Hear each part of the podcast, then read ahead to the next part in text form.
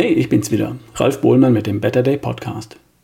Hast du eine Löffelliste, eine Bucketlist? Das Wort Bucketlist stammt vom englischen Kick the Bucket, was so viel bedeutet wie die Löffel abgeben. Eine Bucketlist ist eine Liste der Dinge, die du erlebt oder gesehen oder gehabt haben möchtest, bevor du irgendwann mal deine Löffel abgibst. Oder weitergibst, wie ich lieber sage. Schließlich gebe ich meinen Platz auf dieser Erde ja irgendwann mal an jemand anderes weiter, zum Beispiel an meine Kinder. Die Idee dieser Bucketlist ist, dass du mal die Dinge aufschreibst, die du gern erleben würdest, sehen würdest, haben würdest. Mach eine Liste. Und dann fang doch mal an, die Dinge auf der Liste zu tun.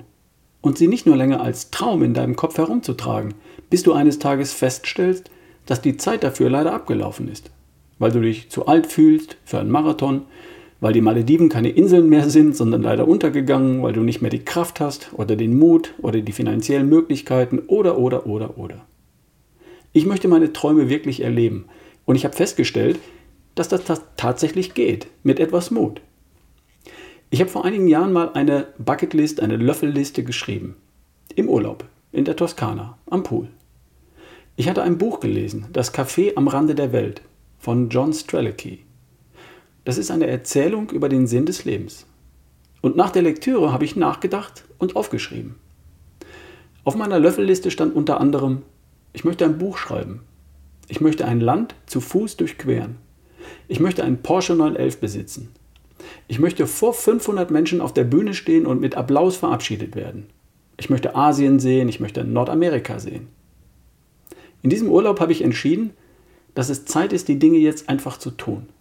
Worauf soll ich denn noch warten? Auf der Liste stand nichts von meinem damaligen Job, von den 25 Jahren, die ich bis zur Rente wohl noch arbeiten würde. Andere Dinge, die ich mir vorher mal vorgenommen hatte, hatte ich längst erledigt. Mein Studium, meine eigene Firma, meine Familie, meine Kinder, ein Haus, zwei Autos, ein paar Marathons, Triathlons. Mein Leben lief ja. Ich hatte eine tolle Familie und alles, was man gewöhnlich so anstrebt. Ich bin nun mal der Typ, der ab und zu neue Projekte braucht. Ich habe noch in dem Urlaub begonnen, darüber nachzudenken, wie ich die Dinge auf meiner Liste auf die Reihe kriegen könnte. Ich hatte praktisch ein Projekt. Von dem Augenblick an, an dem ich die Liste aufgestellt hatte. Was heißt das eigentlich, ein Land zu Fuß durchqueren? Welches? Äh, Deutschland, warum nicht? Von Ost nach West schien mir langweilig. Da verändert sich die Landschaft ja nicht so dramatisch. Aber von Nord nach Süd? Von der Küste bis in die Berge? Das klingt schon spannender. Im April des Jahres darauf bin ich testweise in einer Woche durch Dänemark gelaufen. Von Skagen ganz an der Spitze auf der Höhe von Göteborg bis fast hinunter nach Flensburg. Ich wollte testen, was man an einem Tag so schaffen kann, welche Ausrüstung man braucht und wie ich navigieren kann. Am 1. Juni bin ich dann in Hamburg losgelaufen mit dem Ziel Oberstdorf im Allgäu. Am 21. Juni bin ich dort angekommen. Nach etwas mehr als einer Million Schritten und 863 Kilometern zu Fuß. Diese drei Wochen werde ich niemals vergessen. So wunderschöne Erinnerungen, die ich für den Rest meines Lebens in mir tragen werde. Was stand noch auf meiner Liste? Ein Porsche 911 kann ich mir nicht leisten. Wirklich nicht? Was kosten die denn? Gebraucht. Ich habe im Internet einen silbernen Porsche 911 Carrera aus dem Jahr 1998 gefunden. Handgeschaltet. 300 PS, 5,2 Sekunden von 0 auf 100. Nur 28.000 Kilometer gelaufen stand mehr als zehn Jahre lang beim italienischen Millionär in der Garage. Traumhafter Zustand.